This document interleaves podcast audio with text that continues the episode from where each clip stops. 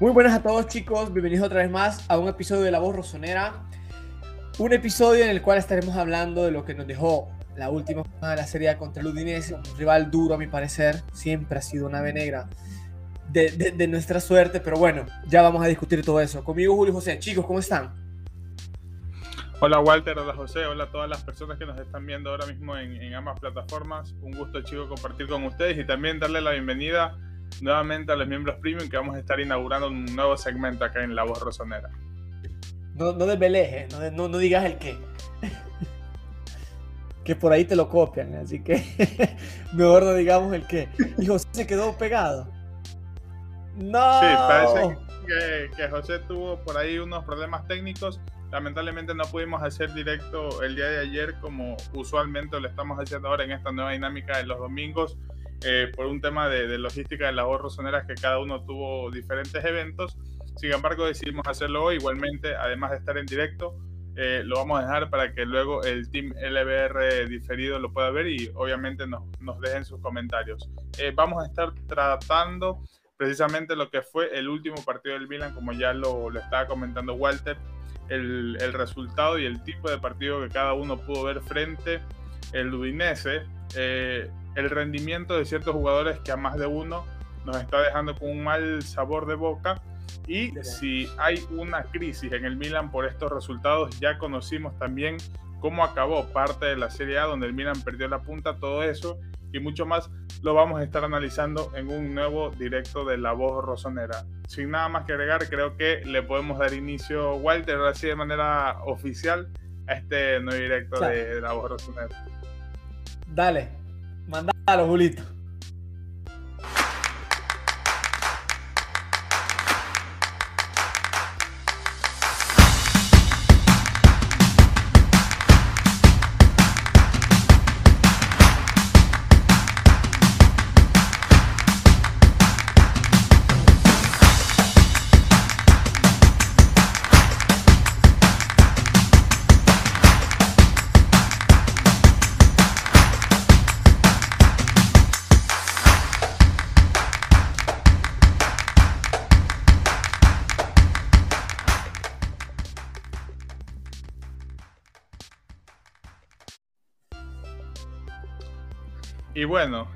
un saludo para todas las personas que nos están viendo. Acá está Francesco Insana y Rookie Pierre, que ya vamos a estar este, con Pierre en, en unos momentos.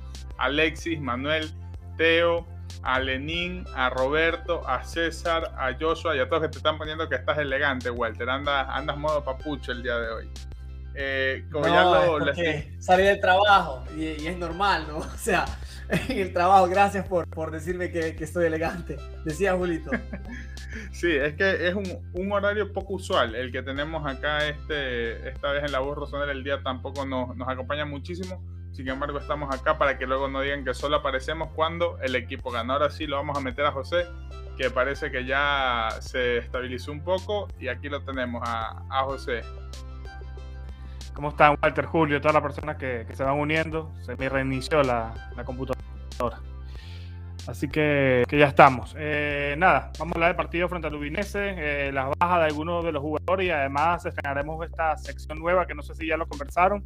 Así que ya lo dijeron, lo de la conversación, lo de la sección nueva. No, porque no. luego no vaya a ser que, que, que nos la copien. Así que lo vamos a ir diciendo durante el episodio. Vale.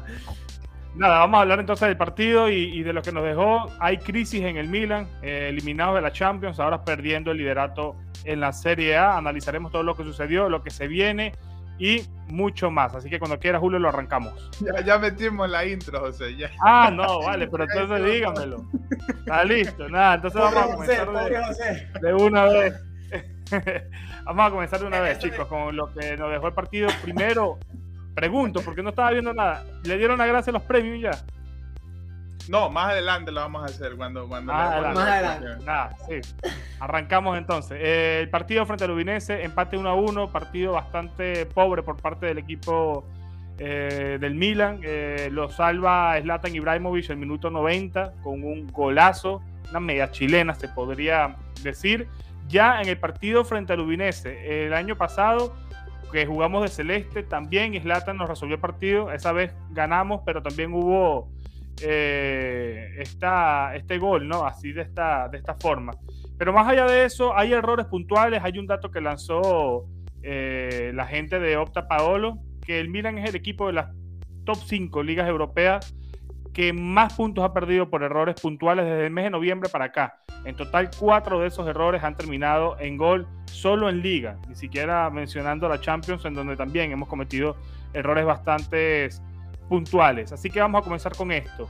El error en el gol del Ubinese. Bakayoko, Benacer salen de titulares, vuelven otra vez a dejar mucho que desear y Pioli los decide sustituir al inicio de la segunda parte. ¿Qué está pasando con el medio campo del Milan? ¿Qué está pasando con Bakayoko, con Benacer? Ah, primero con ellos y luego con otras personas que también están en un nivel bastante bajo como Teo Brahim, pero vamos a enfocarnos primero en lo que fue el medio campo, eh, Bakayoko y Benacer. Contigo comienzo, Julio. ¿Cómo viste el partido y el error de ellos?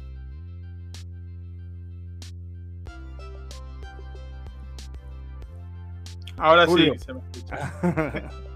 sí, bueno, realmente decepcionante ver cómo el Milan se termina complicando solo, ¿no? En este tipo de jugadas, en este tipo de acciones donde se vuelve a ver eso que, muchas veces se ponía como excusa al momento de, de, no poder sumar puntos en la Champions. Se decía la falta de inexperiencia, errores puntuales, errores individuales que muchas veces no son ocasionados por, por presión del rival. Sin embargo, en la jugada del, del gol de Udinese donde falla Benacer, eh, puede ser que tenga que ver un poco más con la costumbre, ¿no? Generalmente es que sí, la persona que está jugando del otro lado del campo y que sí tiende siempre a jugar a un solo toque, un poquito más adelantado que la línea de los jugadores rivales. Bakayoko quizá por la falta de minutos, por la falta de mecanismos, no está acostumbrado a esto y al final el error que se termina cometiendo es un error grosero que nos termina costando un gol.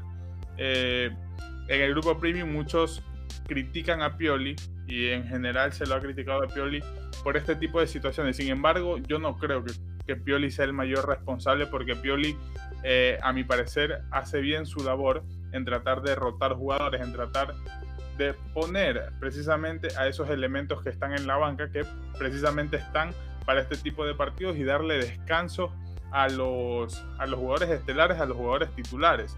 Eh, ya estaremos hablando más adelante sobre la situación de Tonali, en su momento dije que Tonali debe ser el eje del mediocampo y lo sigue demostrando con, con el pasar de los partidos. Eh, quisiera saber y entender el por qué no siempre juega todo o por qué siempre está como variante. Esa confianza yo se la daría a Tonali porque para mí es el mejor mediocampista que ahora mismo tiene el Milan. Sin embargo, no se lo puede culpar a Pioli bajo mi criterio por este tipo de errores porque son errores del jugador. El entrenador lo que hace es darle la confianza, darle la oportunidad al jugador, a Bakayoko, a quien sea, para que se muestre y pueda sumar al equipo. Nos hemos llenado mucho la boca de que el Milan la temporada pasada fue un equipo sin, sin profundidad de plantilla, sin buenos elementos en la banca. Ahora no es que tengamos superestrellas ni grandes jugadores, pero de una u otra manera son jugadores mejores que la temporada pasada y que están precisamente para eso, para rotar, para darle descanso y evitar esa constante por fatiga muscular, sobrecarga y todo ese tipo de cosas. Eh, lamentablemente estos errores nuevamente nos vienen a costar dos puntos importantes que nos hacen perder la punta de la Serie A. Ojalá que en algún momento la, la lleguemos a recuperar. Pero más allá de esos errores individuales, a este Milan yo le critico mucho la actitud. Un Milan que parece no tener sangre. Eh, nuevamente, Slatan es la figura que nos termina haciendo rescatar un punto en los últimos minutos una jugada donde Castillejo y Maldini terminan siendo esos, esos cambios que le terminan resultando a Stefano Pioli. ¿Quién diría? Samu Castillejo y Daniel Maldini. Eh, Samu Castillejo que en lo poco que ha jugado ha aportado a mi parecer también mucho más que, que Salamakers por la banda derecha. Entonces, un problema de actitud, un problema quizás de, de coraje de parte de los jugadores del Milan, que de un momento a otro cambiaron de manera radical para mal. Ahora, y te doy la palabra, eh, Walter, para la pregunta que te voy a hacer. Benacer falló hoy contra el pero también ha fallado contra el Oporto. Más allá del tema de, que, de las posibles faltas o no, el nivel de Benacer yo siempre he dicho que me sigue dejando que desear. Yo ahora, mañana puede mejorar y ser el jugador que todos estamos esperando, pero ya se queda como lejana la situación de que fue el mejor jugador de la Copa Africana. Bueno, hace dos años ya. Entonces, eh, muchos culpan a Bakayoko, pero el error y el pase forzado fue de Benacer. Y no es primera vez que pasa. Y yo te lo dije la otra vez, Julio, en el live del miércoles. Quizás sí es un error de Pioli, de funcionamiento. Porque no puede ser que todos los jugadores estén cometiendo otros errores en la salida. Hoy fue Benacer, anteayer fue Benacer también, pero en otras ocasiones fue Tomori también contra Liverpool. En otras ocasiones también lo ha hecho que sí, Romagnoli, el mismo Teo. O sea, todo se está eh, equivocando por alguna razón. Más allá de lo técnico, yo creo que también hay un problema táctico que hace que el Milan cometa este tipo de errores y que no se están solventando bien. Pioli trata de dar rotación, porque creo que donde más tiene para hacer este tipo de cambios de jugadores es justamente allí. Lamentablemente, ni que sí lo está haciendo bien, ni Bakayoko tampoco, y Benacer tampoco. Entonces es un problema también difícil para Pioli, pero lo que yo quiero decir, Walter, y no sé cómo lo veas tú, es que también más allá de lo técnico, hay un problema táctico en la salida del equipo que no es normal seguir fallando este tipo de ocasiones, Walter. Ahora, eh, volviendo a lo que estabas diciendo, Julito, puedes poner la imagen otra vez. Pero quiero que le pongas pausa del, del, por favor. Antes del pase. Ahí, ahí, déjala ahí. Déjala ahí. Ah, cazzo cuando está por pasar la pelota. Pero bueno, se ve la imagen. ¿Cuál es el problema? Da un pase complicadísimo. Complicadísimo. Lo da complicadísimo. Lo da súper complicado. Porque dejas, dejas a tu compañero que está de espalda a la puerta contraria. ¿Ok? Está de espalda con dos a los lados. Lo dejas ya mal parado en el pase. O sea, la visión es malísima. Luego, lógicamente, Benacer no puede tener la visión a 360 grados y no puede ver lo que está a la par suya. No sé si puedes dejar la imagen congelada, Julito. Si no, si no es mucho pedir, sino hacer un análisis un poco de lo que era la posición. Pero igual, producción, tenemos problemas. A ver, ¿cuál es el, discurso? Eh, ah, ok, perfecto, gracias, Julito. Eh, está tratando, me dijo. Ah, ok, perfecto. ¿Cuál es el problema? El problema es que yo creo que esta cosa Mm, se define del partido pasado contra la Salernitana. ¿Por qué viene de ahí? Porque el Milan ya, ya estaba un equipo eh, que estaba nervioso, a mi parecer. Estaba nervioso porque iba a jugar contra Liverpool, se iba a jugar en lo que a mí respecta el partido de este año. ¿Ok? El, partido de este año, porque no es de la temporada. Se jugaba el partido de este año contra Liverpool, donde se podía clasificar, donde si todo andaba bien se podía ir a los octavos y el Milan llega tenso contra Liverpool, pierde contra Liverpool por errores, por lo que, quieren, lo que quieran, falta de experiencia, lo que queramos. Pero igual el Milan se cansó. Va a Udine con un, con un equipo que está cansado, a mi parecer, sea tácticamente que mentalmente. Porque cuando eh, vos perdés, el, Inter se clasifica, aunque si el Inter jugó eh, ya ¿ok? Ya, ya llevan ellos una perspectiva mental diferente a la que tenemos nosotros. Entonces, llegas contra el Udinese, que el Udinese nunca ha sido un rival fácil. ¿Quién me dice que el Udinese ha sido un rival fácil?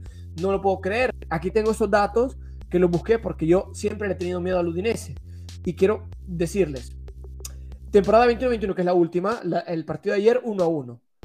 Temporada 21, 2021, 1 1 en San Siro. Temporada 2021 se gana 1 2. Temporada 19-20 se gana 3 2. Siempre en la temporada 19-20 se pierde 1 a 0.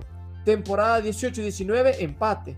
Entonces, ¿qué sucede? Con el, con el Udinese son siempre resultados muy, muy, o empate o se gana con la mínima. Siempre ha sido difícil el Udinese.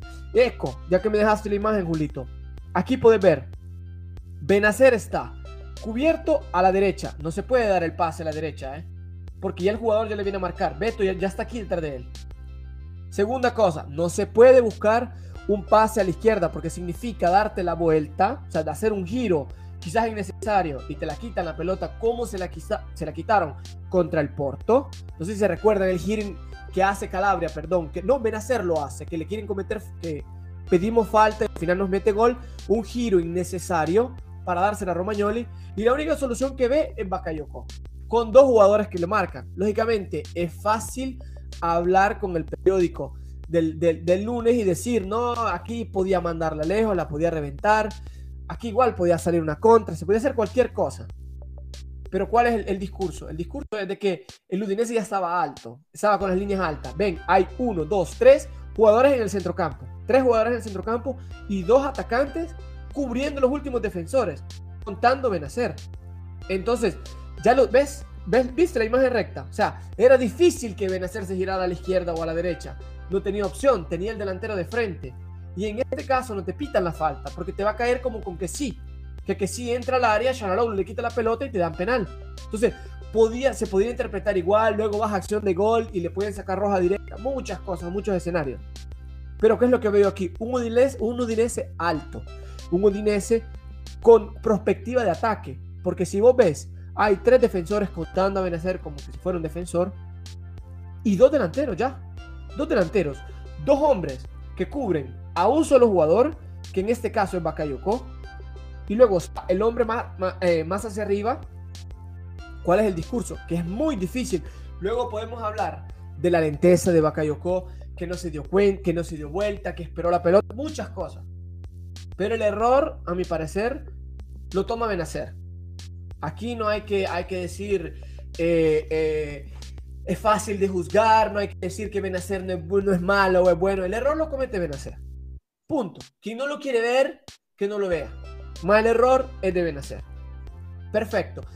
Yo creo que tanto tiene que ver el cansancio anímico.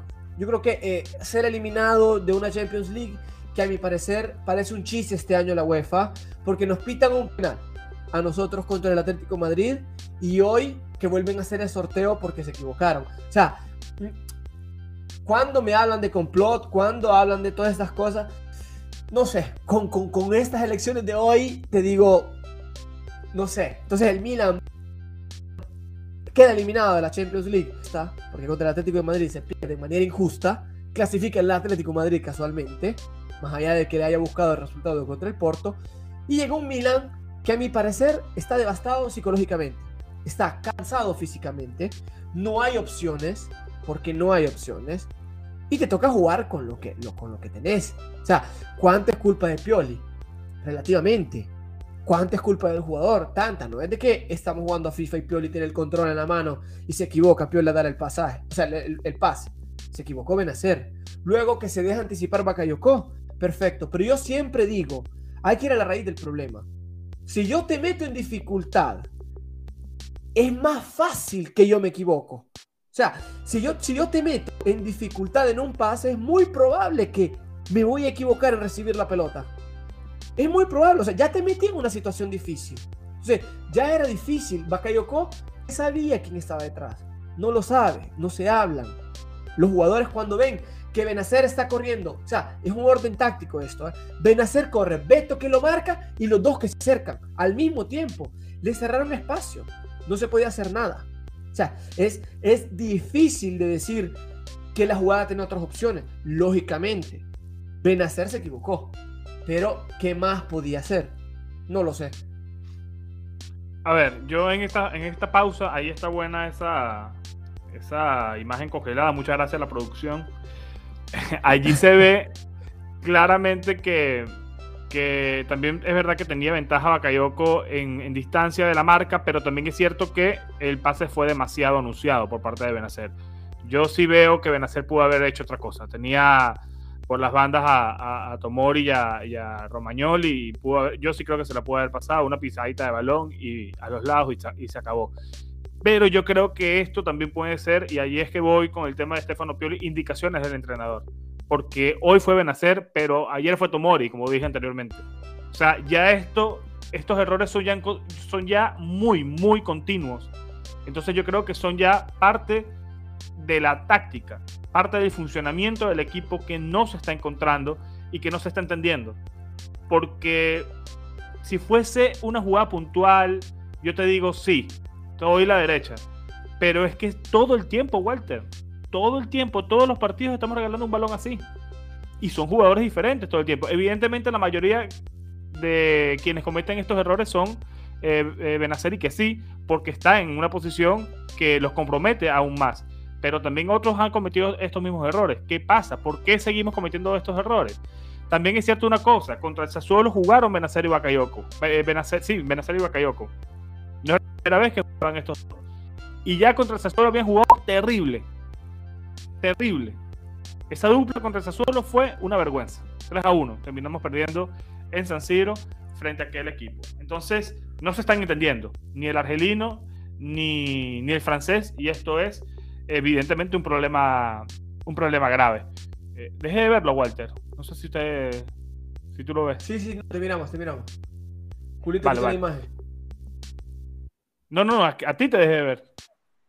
Ah, no, pero estoy, estoy vivo. No, yo, lo, yo lo veo. Bueno, aprovecho, aprovecho esto para todas las personas que nos están preguntando si es que estamos en directo. Sí, estamos en directo, en vivo. Ahora sí estamos completamente en directo. Ahora, hay algo, y no es por justificar a Benacer, porque no, no quiero que, que suene que lo estoy justificando, pero no solo ha pasado con Benacer. También ha pasado con Teo, también ha pasado con Brahim, que luego de volver del COVID eh, no, no se ve esa versión que tenían ante, anteriormente en el Milan. No sé si sea una constante o pueda justificarse hasta cierto punto. Pero ahí obviamente el error sí, que, sí recaería de todo en Pioli por algo que también se le criticó la temporada pasada, no antes de que se lesionen. Si un jugador no está en condiciones para jugar, no lo metas, porque al final no solo perjudicas al jugador, sino que te perjudicas tú mismo. Entonces, no entiendo hasta qué punto pueda ser válido el argumento de que los jugadores están así por la manera en que volvieron del COVID. Ahora, fíjate una cosa. ¿Por qué no juega que sí? La Gaceta de los Sport lanzó un artículo el día antes diciendo que era un castigo, entre comillas, de Stefano Pioli por el mal rendimiento que tuvo contra el Liverpool y el mal rendimiento que viene teniendo el marfileño durante toda la temporada. Entonces, allí, porque no juega el marfileño, entiendo que juegue entonces el francés. Pero ¿por qué no juega Tonali? ¿Por qué no juega Tonali? ¿Por qué Tonali no puede jugar tres partidos seguidos? Tan mal está físicamente eh, Sandro. A mí me gustaría que Tonali jugara un, poco más. Ojo, entiendo el tema de las rotaciones. Entiendo el tema de las rotaciones y creo que, insisto, donde más tiene Pioli ahora mismo para coger es allí. Pero si no te está funcionando el Bakayoko Benacer, ya lo hicieron mal frente al Sassuolo, mételo a Tonali con Bakayoko. Que ojo, quizás también con un Bakayoko Tonali perdíamos y cometíamos algún error, no lo sabemos. Pero analizando un poquito más ya con el periódico el lunes es más sencillo, pero ¿por qué no? ¿Me entiendes? ¿Por qué insistir con el Benacer y Bakayoko cuando no está funcionando? Y fíjate que termina el primer tiempo y lo saca los dos. De una. Sí. O sea, no se, lo, no se los perdonó. Ahora, con respecto a lo de Benacer y, Teo Hernández, y voy contigo, Walter, que mencionó este tema interesante, Julio. Volvieron ambos del COVID y volvieron muy mal. El nivel de Benacer y de, Teo en los últimos dos meses es para preocuparse. Sobre todo porque son justamente dos de los titulares que no tienen un recambio certero y un recambio de características parecidas y que te den confianza ni Brahim en como 10, ni Teo como lateral izquierdo. Entonces, si estos dos no están funcionando, evidentemente el equipo va a dejar de, tener un funcionamiento apto arriba y abajo. Walter, ¿cómo lo ves?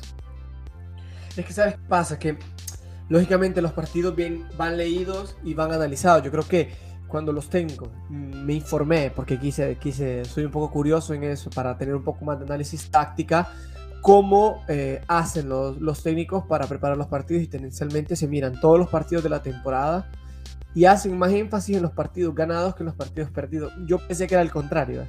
pensé que se miraba más el partido que, que, eh, que, se, mm, que se perdía, que por qué se perdía, que el partido que por qué se ganaba. Pero en realidad hacen más énfasis en el partido que se, que se gana y no en el que se pierde, porque se, busca, se trata de buscar el error donde no hay error. ¿Por qué entro con esto? Porque seguramente, ¿cuál es el discurso? Que el, el Udinese había preparado ya el partido, lo había visto. No tenemos, ya tenemos bajas de Leao, que es uno que se gana, que salte hombre. Y eso hace la diferencia. Leao se gana falta, se gana, se eh, busca espacio. No lo teníamos, no tenemos a Revich desde hace tiempo. No tenemos a Juru. O sea, el Milan anémicamente, honestamente, está metido mal. Porque si se te lesiona Ibra, ¿quién es tu 9? ¿Quién es tu 9? No tenés.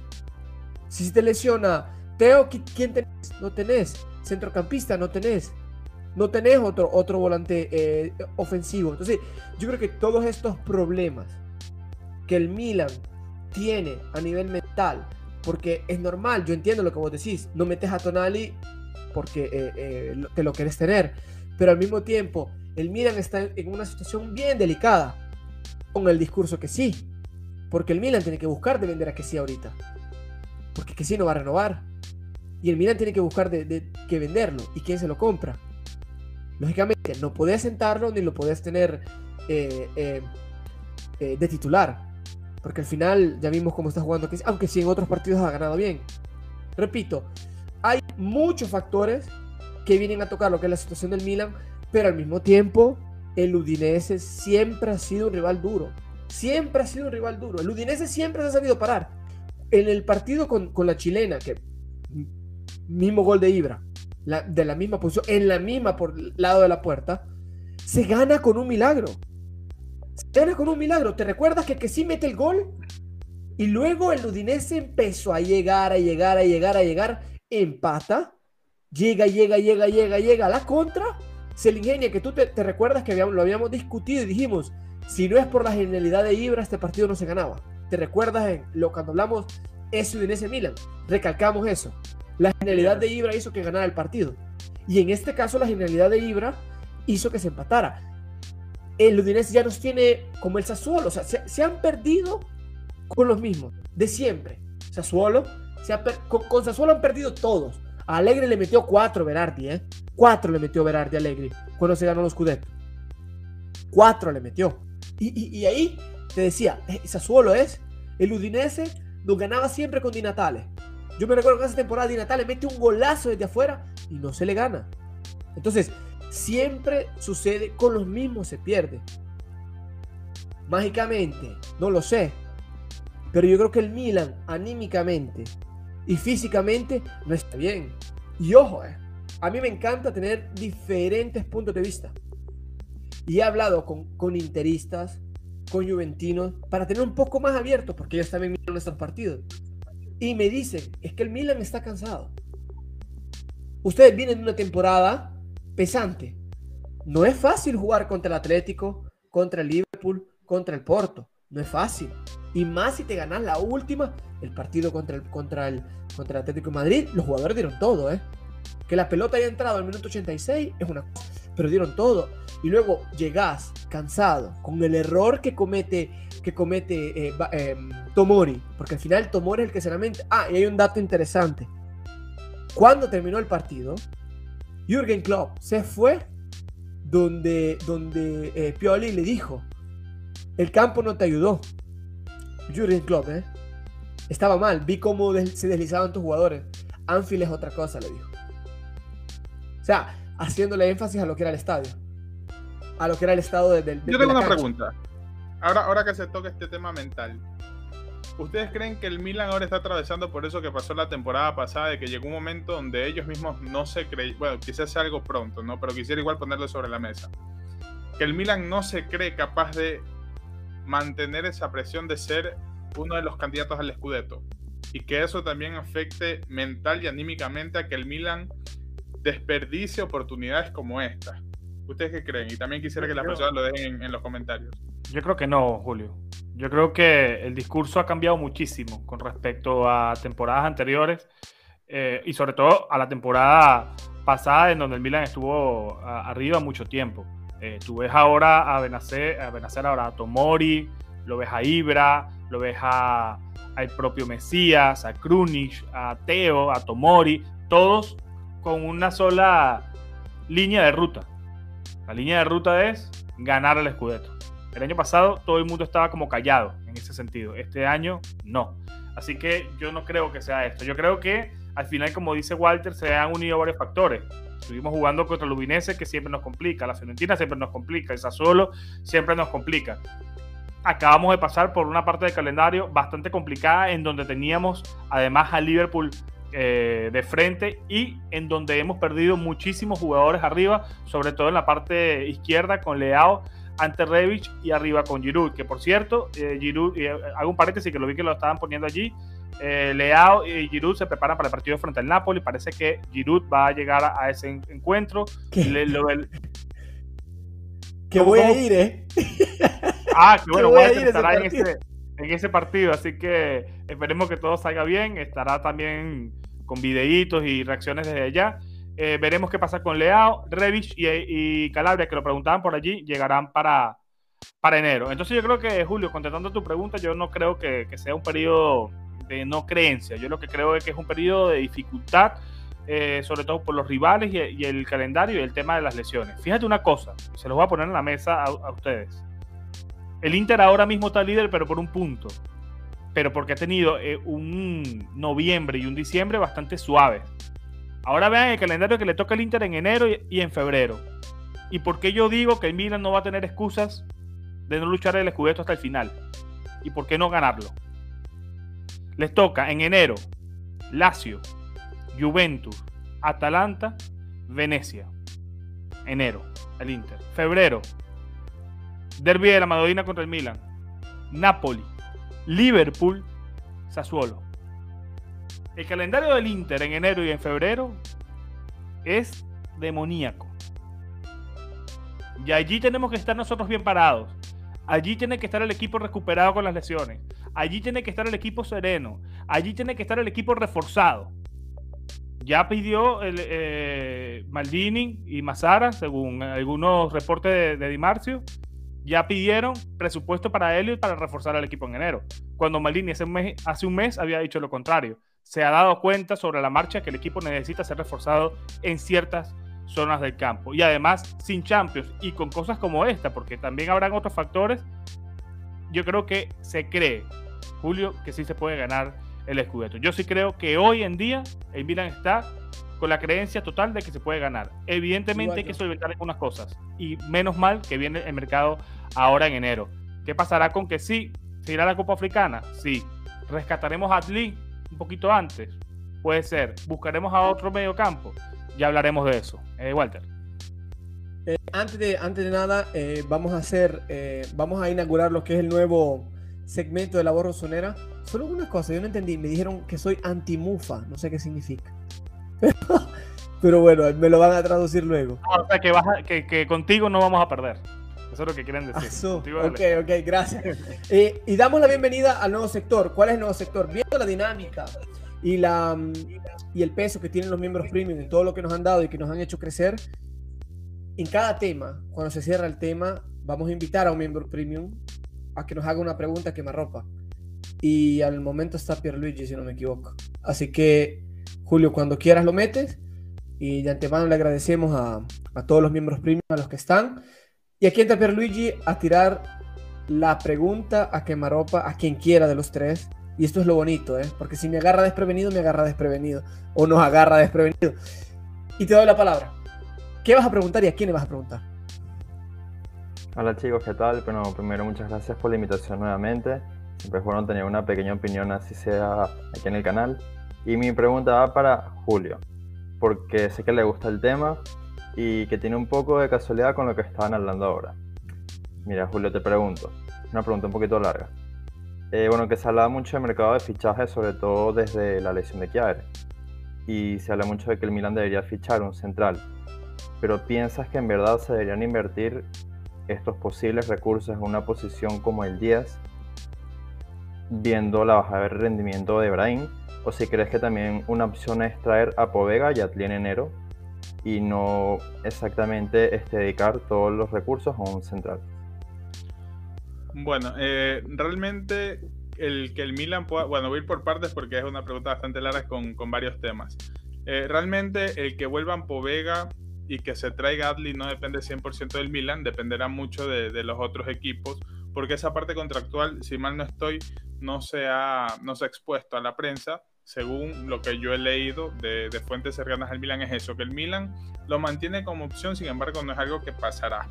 Eh, con respecto al tema de Brahim, eh, precisamente se lo hablaba en, el grupo Premium hablando del buen momento que está pasando Hakan Çalhanoğlu en, en el Inter y que fue seleccionado incluso jugador del mes de, diciembre, creo, si mal no estoy. Y, y, yo le daría prioridad al 10. En su momento por la banda derecha, eh, no recuerdo si fui yo el que lo dije, que con la aparición de Mesías, al menos ya estábamos como que con una variante por, esa, por ese lado. Sin embargo, el no tener un 10 que, que pueda suplir a Brahim en estos momentos es lo que está complicando el Milan, que sea un equipo con pocos recursos al momento de atacar. Pasaba con Charanoglu la temporada pasada. El esquema de Pioli depende mucho de cómo esté el 10. Si el 10 está bien, perfecto. El Milan tiene ese eje necesario que permite conectar la salida de juego desde atrás con los delanteros o por las bandas, como quiera. Pero si no tienes ese 10, si no tienes ese jugador que pase por un buen momento, que pueda distribuir balones, que sepa cuándo tocar, que tenga el cambio de ritmo y que esté en un buen momento, va a ser muy complicado que exista esa conexión y, que el balón pueda trascendir de manera efectiva. Por eso también está la falta de ocasiones de parte del Milan porque Brahim Díaz no está bien. No es casualidad que cuando Brahim Díaz haya estado bien al principio de la temporada, el juego del Milan era muy bueno y por eso Brahim siempre destacaba. Sin embargo, ahora mismo que Brahim Díaz no está al 100%, se nota mucho no solo el bajo rendimiento de Brahim Díaz, sino esa falta de conexión entre el doble pivote y la delantera. Por eso el Milan no tiene a marcar, por eso el Milan le cuesta ahora muchísimo más eh, generar precisamente esas ocasiones de peligro. Ahora, también es cierto que como ya lo hemos estado hablando desde acá, eh, los errores individuales es algo que nos ha pasado factura y que ha expuesto a varios jugadores del Milan de manera individual que hace que estos errores nos cuesten goles y nos cuesten puntos. Y la defensa, eh, se habla mucho de Gabia también y para mí es lo mismo que como con Tataruzano cuando se habló de Mirante. El reemplazar o el no darle la oportunidad a un chico canterano o a un chico que tienes en la defensa, lo matas anímicamente Puede que te traigas a un jugador del Torino, de cualquier otra liga, pero si traes a alguien de otra liga te corres el riesgo de que no rinda, de que no se adapte a la serie como ya ha pasado. Puede salir bien o puede salir mal. Pero el momento en el que Kerr se retire, se vaya o ya no pueda volver a jugar más y lo tienes a Gabia, ¿con qué cara le vas a pedir rendimiento si hace una temporada, seis meses, le cortaste toda la confianza? Entonces, eh, eso, ese mismo discurso yo lo empleo para todos los jugadores. Para mí, un pésimo entrenador sería el que diga, ah, no, jugaste un partido más, te siento para siempre, porque así no, no funciona el fútbol y las personas que lo habrán jugado sabrán de que el entrenador, por muy malo que pueda ser un jugador, siempre le va a dar la confianza y siempre le va a dar esa oportunidad de que pueda demostrar que va a ser útil, porque esa es la satisfacción del, del entrenador, poder recuperar un buen jugador y al final cada entrenador también tiene sus gustos. Puede ser que a nosotros no nos guste eh, Bagayoko, que no nos guste Salamakers, pero si a Pili le gusta el jugador, va a jugar. Al final es él quien decide alinear o no a, la persona. No sé cómo lo vean Walter y José. No, no, no, la pregunta es para vos. ¿Fue satisfactoria la respuesta o no? Porque yo aquí no tengo que, hablar. Sí, yo estoy de acuerdo en parte con lo que dijo. De hecho, me, es curioso que justamente el año pasado pasó algo parecido cuando el equipo mejor funcionaba es cuando se vio el mejor Chananoglu. Lo mismo casi que pasa con Brain. Dejó de aparecer Brain y el equipo también bajó el rendimiento. ¿Parece casualidad o que el esquema de Pioli depende tanto del 10? Cuando el 10 no funciona, pues se cae. No sé si recuerdas, Pierre, cuando lanzamos la encuesta en Twitter, que José se molestó por eso, de quién era el jugador más importante del Milan. Y ganó sí. Estaba Slatan, estaba Benacer, estaba Chalanoglu y quién más estaba. Creo que solo estaban esos tres. Sí. Ah, y, todavía me molesto, Julio. ¿Cómo vas a decir que Chalanoglu era el jugador más importante? Y terminó ganando Chalanoglu. Pero no tanto por la persona, sino por el esquema de Pioli. Lamentablemente, el, el esquema que usa este Milan es muy dependiente a cómo está el 10. Y lamentablemente, Brahim es el único 10 que tiene el equipo. Eso en su momento se criticó. Claro, pero si tú preguntas eso ahora, Julio, preguntas eso ahora y pones a Brahim en cambio de Chalanoglu en la encuesta, ¿va a ganar Brahim? Brian es el jugador más importante del Milan. En el esquema, sí. No, Julio. ¿Me metieron Chile, José? No. Pero, es por la dependencia del, jugador, es por la dependencia. Y mira, yo, y, no lo hacemos porque nosotros no somos así. Pero cuánto nos llovieron cuando nosotros hicimos el video con respecto a Brahim de que era el único 10 y cómo nos cayeron encima cuando Brahim iba bien y sin embargo nosotros de acá de la voz ninguno ha dicho ah nosotros dijimos que Brahim solamente no me acordaba. Que nos mataron cuando le iba bien porque dijimos que era complicado. Pero mira mira mira para que vean las diferencias entre unos y otros. Y no lo, no lo hago para decir que saco en cara, no, porque aquí a mañana Brahim puede brillar, puede tirarse un partidazo, como pasó contra la Juve, que yo lo critiqué y a mí me hicieron hasta un video de que dije que Pioli estaba loco, pero son situaciones que, pueden pasar al final. No, eh, agradecer a, Pierre por, participar, agradecer también a todos los miembros eh, premium, se han unido unos cinco nuevos esta, esta semana. Eh, que el que quiera unirse para estar los miércoles con, la dinámica con ellos, para estar en, en, esta nueva sección que es el momento LBR, para lanzar una pregunta así a, a quemarropa, simplemente vaya al al link está ya, ya está puesto, ya lo acabo de poner aquí en la descripción del video. Se une al, al Patreon que ofrecemos, grupo de WhatsApp exclusivo con puros miembros eh, LBR, debates eh, también exclusivos con nosotros, allí también a veces tiramos alguna bombita. Luego que ofrecemos aparecer como hace Pierre aquí eh, a quemarropa haciendo una pregunta en pleno episodio. Los miércoles también estarán con nosotros. Estamos haciendo los pronósticos. Quien gane los pronósticos se ganará una camiseta comprada por Walter allí en Milano. Eh, vamos a ver si podemos hacer un Discord también para ver los partidos en vivo entre todos allí. O sea, ofrecemos muchas cosas y agradeciéndoles también a todas estas personas, incluyéndolo a Pierre, que todos los meses nos, nos dan su sustento y que ayudan a que el canal siga caminando prácticamente solo. Un saludo a todas estas personas, cada vez son más, así que agradecido. Y muchas gracias, Pierre, por, por participar el día de hoy con inaugurando el momento LDR. De la orden. Gracias a ustedes. Y aquí quería tomar el, el tiempo para, para, agradecer a lo que fue Gianpaolo Belmonte, que se vino aquí, vino a Milano, eh, me trató súper bien. O sea, él era, él era el, el, el, hospedado aquí y me trató como si yo fuera el visitante me trató súper bien y te agradezco con él y con Máximo, el hermano, que Máximo prometió que entraba al grupo. ¿eh? Máximo, voy a estar controlando si entras, ¿eh? así que ojo con todo eso. Y creo que pasamos al siguiente tema. Sí, no, eh, hablar de floppy top. Walter. Ok, perfecto. ¿Me lo dejas a mí como, como inicio? Sí, de inicio. Vamos a rotarlos. Flop. A ver, en el primer, en el gol del, del yo no me puedo enojar, ni con Mañán porque la para y al final le rebota. Difícil un uno contra uno y tuvo mala suerte. Tomori, ¿qué podía hacer? No, no podía hacer una acrobacia. Le, le, pega en el talón y la manda de lado. Lógicamente le queda veto. Yo a ellos no, no, tengo nada que criticar. Yo me voy a centrar más en lo que es eh, el mediocampo. Benacer y Bakayoko. hacer por el pase. Fue fatal ese pase. Fue difícil. Este no fue su partido. En otros partidos ha entrado y ha cambiado la armonía del partido. Le ha dado otro ritmo. Ha sabido darle otro ritmo al partido. Este no fue así. Yo creo que este ha sido de los peores partidos del argelino. Lógicamente puede ser que no se entiende con Bakayoko, que es el siguiente para mí como flop. Malísimo Bakayoko. Malísimo, malísimo. Porque eh, prácticamente no está aportando nada en lo que va la temporada. No lo he visto, lo he visto, creo que ha hecho un tiro de fuera del área, que fue contra el Atlético, creo yo, si no, fue si no me equivoco. Malísimo, muy malo Bakayoko. Por el resto, no puedo decir nada más, porque yo los errores plausibles que vi, los vi en ellos dos.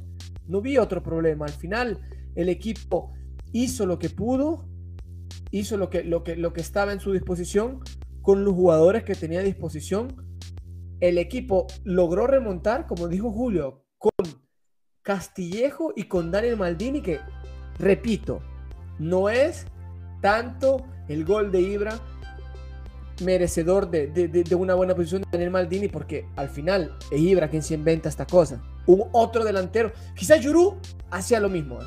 pero otro jugador no hacía lo que hizo, lo que hizo, lo que hizo Ibra o, lo que podía haber hecho Yuru. Entonces, por eso le doy tanto mérito a Daniel Maldini. Yo creo que más Castillejo, Castillejo poco a poco, con los pocos recursos que tiene, quiere volver a ganarse un puesto. Así que no, no voy a responsabilizar a lo que está, sino que para mí, Bakayoko y, y, y, y Benacer no están jugando bien, porque no hay sintonía. Al momento no, no, no veo sintonía. Y esto pesa en el equipo, pesa mucho. Esto es lo que voy a dejar yo como flop no, yo el flop, yo el flop eh, Bakayoko y, y, Benacer como principales y luego tengo que ponerlos a Teo y a Benacer. Voy a poner eh, Teo y Ibrahim, cuatro voy a poner hoy. Eh, en el mm. top, Ibrahimovic, más nadie. Yo creo que el Milan no me gustó como jugó. sinceramente, sin ideas. El mismo Milan tieso que lleva frente a Liverpool, frente a Oporto, que no salva eh, Ibrahimovic con una chilena. Y por eso yo preguntaba, ¿no? ¿Hay crisis en el Milan? ¿Se puede decir que hay crisis? Venimos de eh, varios resultados eh, malos. ¿Cómo? La crisis, ¿sabes? Para mí, ¿cuál es la crisis? Que el Milan siga dependiendo de un jugador de 40 años. Esa es la crisis. Sí, aquí, lo este están diciendo. Estoy de acuerdo yo. Yo estoy de acuerdo. pero es que, ¿sabes qué pasa, José? Y perdón que te interrumpa. Que este tema es un tabú. Este tema es un tabú porque, porque Ibra te resuelve las cosas, te las resuelve como nadie te las resuelve, pero tocar a Ibra y decir que tiene 40 años, yo a, veces es un tabú porque yo lo critico y dice 40 años y te mete un gol al partido siguiente. A mí me da risa. Quizás yo le doy suerte. Cuando lo critico, traigo suerte porque digo no está viejo y mete gol. Entonces te resuelve el partido. Pero es verdad lo que dice, lo que dice Julio. O sea, es un punto y aquí lo escribieron en los comentarios. Depender de un jugador de 40 años. Totalmente de acuerdo. Porque creo que el Milan debería ya focalizarse e Ibra debería focalizarse en tener protagonismo fuera del campo, no dentro. Y eso es un problema urgente. No, y además complemento, complemento una cosa, y perdón Julio, complemento que también aquí José Méndez, miembro premium, saludos hermano, nos dice, siete puntos de los últimos 15 en Serie A. Cuatro obtuvimos en, la Champions, donde quedamos eliminados recientemente hace eh, casi menos, menos de una semana. Y además un dato, Julio, y te doy la palabra. Es el peor equipo italiano en la historia en fase de grupo de la Champions. La única vez, el, único que lo hizo igual de mal que el Milan fue la Roma en la temporada 2003-2004. Cuatro puntos también tuvo la Roma. Ojito. Que miren que ha pasado equipos blandos por la Champions. Miren que ha pasado equipos blandos por la Champions. Udinese en el 2006. La Atalanta, que tanto nos comparan con la Atalanta. La Fiorentina en su momento en el 2008-2009 que lo eliminó Kloss con un golazo en octavos de final. Ojito. más allá de que el grupo haya sido difícil, sacarle un punto a Loporto, ya lo hablamos, es, eh, no sé, no, es imperdonable. Por errores como el de Benacer, que cometió frente a, a, también. Perdón, Julio. Ah, sí, lo, otro que iba a decir, y es que quizás suena algo contraproducente, ¿no? O contradictorio en mi caso, que es malo depender de un jugador como Slatan, pero al mismo tiempo quizá ahora entiendo por qué Pioli no, no le daba esa titularidad de Zlatan en los partidos importantes de Champions.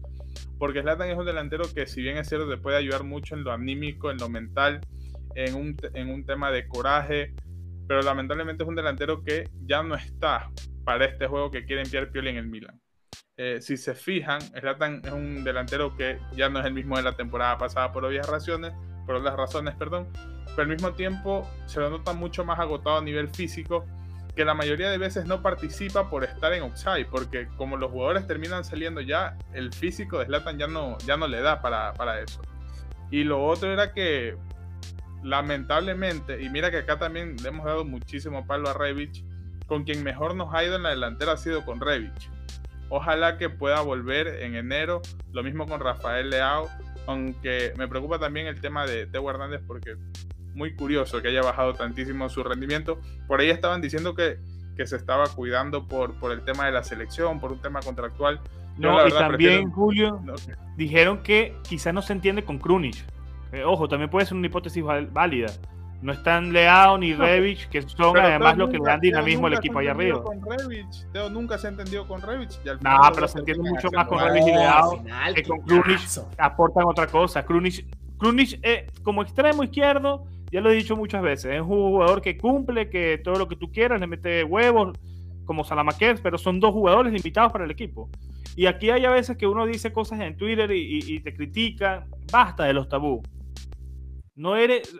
¿Por qué está mal decir que Salamaquer, Krunic, eh, Bakayoko y Benacer no son jugadores para ser titulares en este Milan? No son.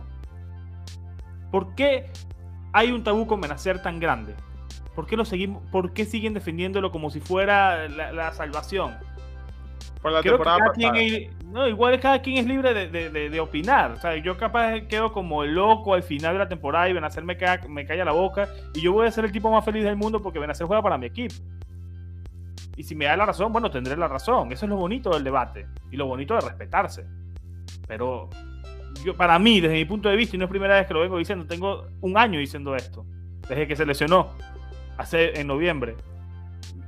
Benacer se ha quedado en el jugador de la Copa Africana y en el inicio del año 2020 y ya. Y ya.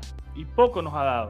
Esperemos que mejore, esperemos que mejore. Y si mejora, yo estaré aquí sentadito, reconociéndolo y aplaudiendo a Benacer por ayudar a mi equipo. Pero basta de tener tabú de que no podemos criticar a los jugadores, podemos criticarlo. Una cosa es criticar. El podcast nació con ese objetivo. no, no, no, te doy Y una cosa, antes de todo eso. Eh, antes de todo eso. Aquí Nelson me dice que tiene un examen. En nombre del Padre, el Fiel, Espíritu Santo, afán culo. Esperemos que te vaya bien ahora. Así que ya te di la bendición y, y todo claro. ¿Sabes qué pasa, José? ¿Sabes qué pasa? Que creo que en ciertas ocasiones, yo te doy la razón y te entiendo, porque vos quizás sos el que trata de meter un poco más la conciencia en lo que es la situación, o usar más la cabeza fría y corazón caliente, que es muy difícil tener la cabeza fría y el corazón caliente con las situaciones. Y, y eso yo te lo admiro porque tratar de ser más crítico en eso, más allá de lo que podemos ser quizás en ocasiones Julio y yo. El problema es que la gente tendencialmente idolatra a un jugador que es lo mismo con Ibra. ¿Te recuerdas el partido contra el Venecia? Que verdad, contra, perdón, Gelas Verona, del año pasado. Que eh, eh, falla un penal Ibra. Al final se termina ganando el último minuto. Pero Ibra falla un penal. Se come dos en medio del área. Criticaba a Shanaloglu y al final quedamos 2 a 2. ¿Te recuerdas? El partido contra Gelas Verona. Y yo lo critiqué. Se perdía 2 a 1 y metió el gol del empate. Y yo lo critiqué. Yo dije, Ibra fue el peor y todos me cayeron encima, no, que Ibra la resolvió, la resolvió.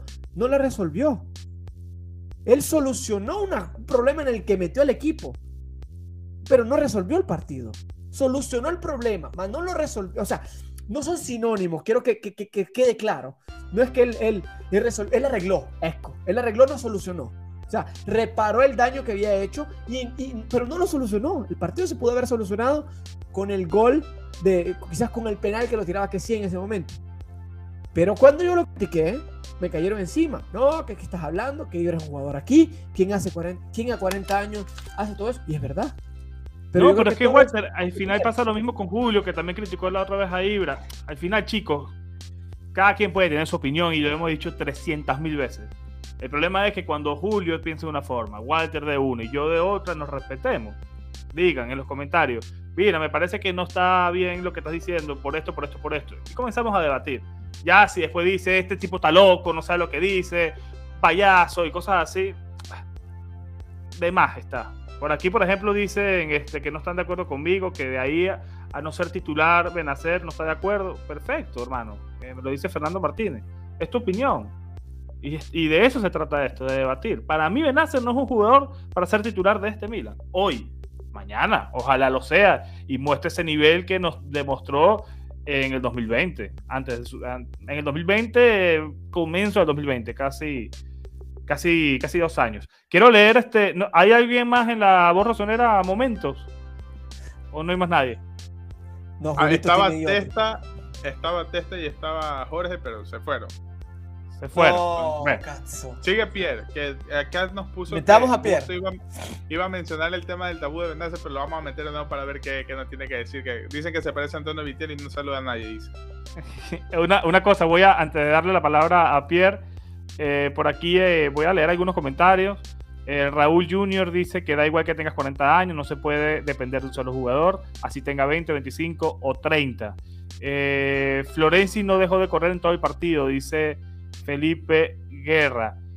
Bueno, la suerte que ya le diste. Yo a Florenzi no, lo quiero ver jugando en el Milan. Lo que José dice de Nasser no lo quiero ver a Florenzi ya.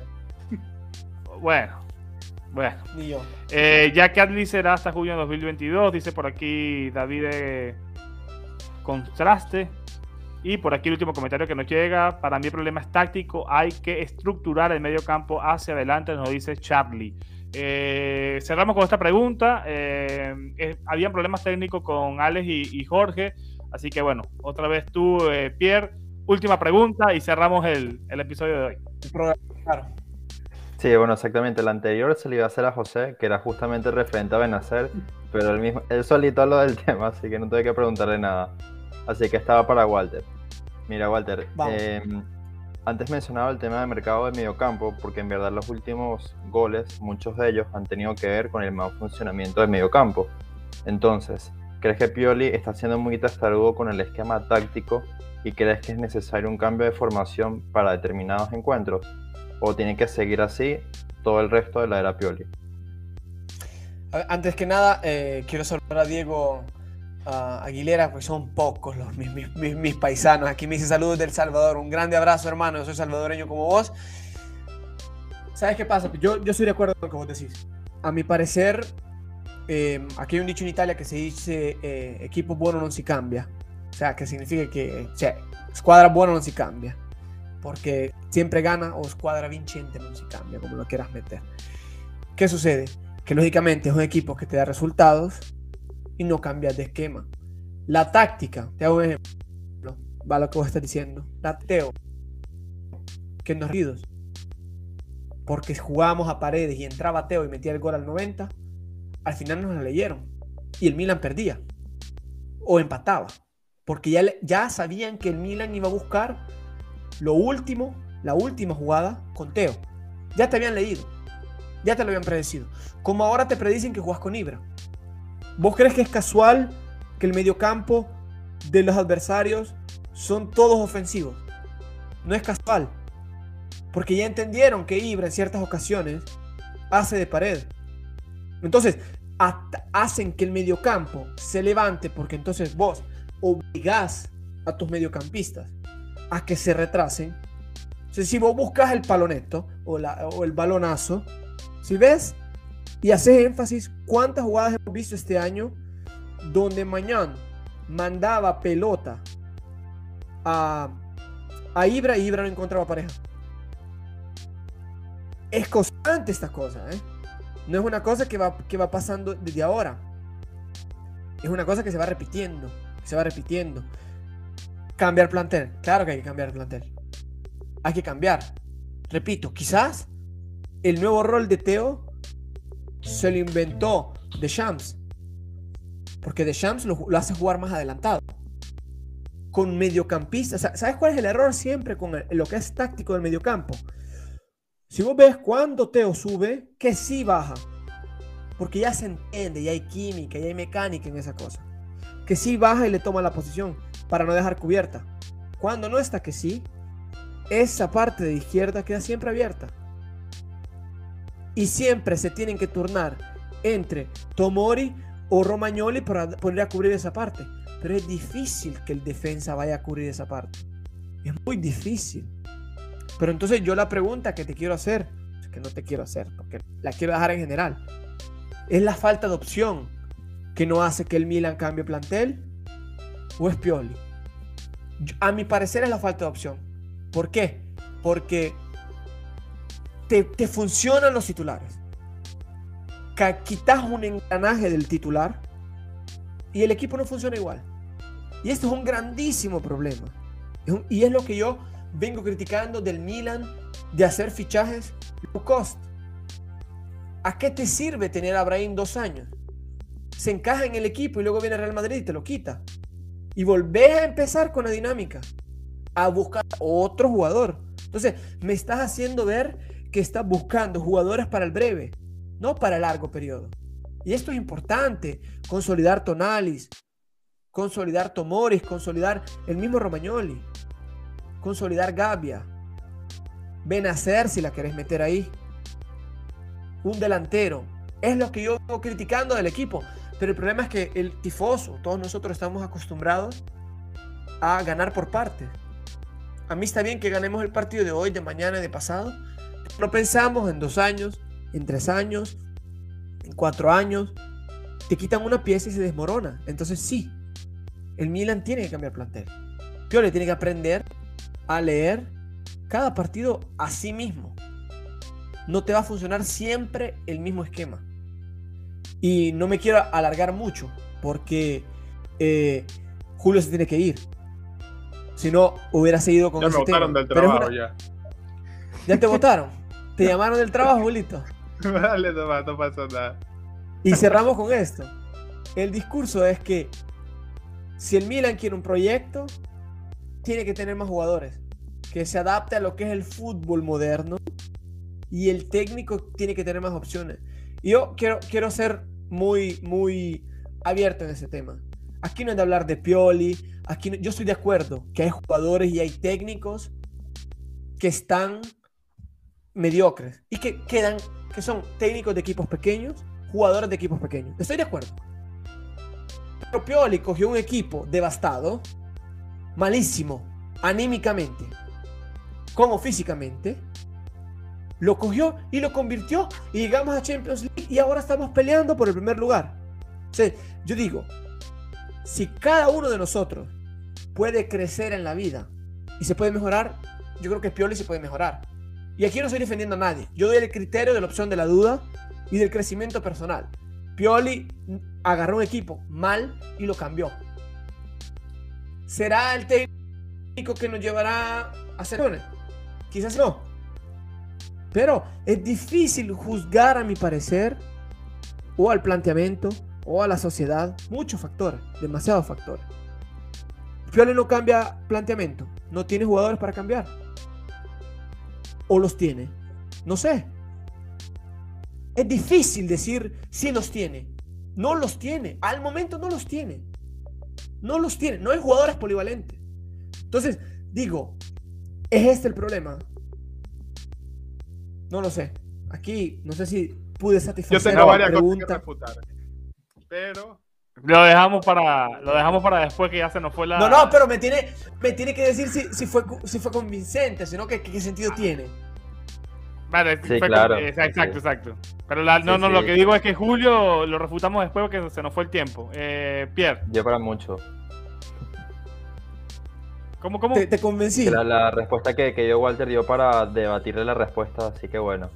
Ya será Seguramente estaremos, estaremos en eso el próximo miércoles, que estaremos con live con los miembros premium. Ya saben, quieren participar en los momentos LBR y quieren participar los miércoles en el. Eh, por ejemplo, aquí Antonio Cruz dice: ya no habrá live los viernes, están suspendidos por ahora. Por ahora, porque por cuestión de, de tiempo de los tres no podemos estar pero lo pasamos para los miércoles, que estaremos eh, con los miembros eh, premium allí. Eh, estaremos también hablando del partido frente al Napoli. Luego el domingo estará Walter desde el estadio. Habrá live. y el, si Walter llega tarde ese día, seguramente habrá episodio el día, el día lunes. Muchísimas gracias a todas las personas que se unieron. Muchas gracias a ti, Pierre, bueno, a Alex y a Jorge. Que bueno, para la próxima que nos preparemos mejor para, para estar en el próximo momento LBR. Y nada, chicos, denle like al, video también, denle like. Y esta vez sí va a estar en el. Esta vez sí va a estar en Spotify, que la última vez no, no lo pude meter. Así que muchísimas gracias a todos y fuerza mía. Que lo, que lo despida Pierre, porque Pierre estuvo con nosotros detrás de cámaras y también viendo el directo. Estuvo ahí comentando que también lo está viendo, así que Pierre que lo despida y que... Nada, qué responsabilidad, qué honor. Bueno, muchas gracias a todos por haber visto este nuevo live de La Voz Rosonera. Recuerden suscribirse. Forza Milan como siempre y hasta la próxima. Chao. Chao chicos. Forza Milan.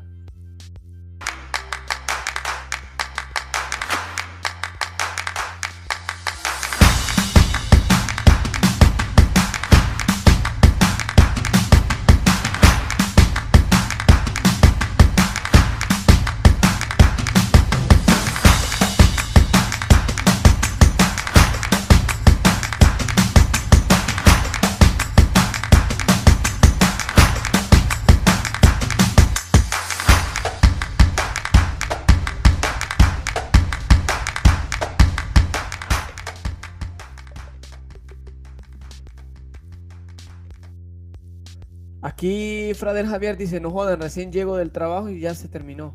Agradecerle a Julio. Al menos, tiene trabajo, a mí ya me despidieron del mío.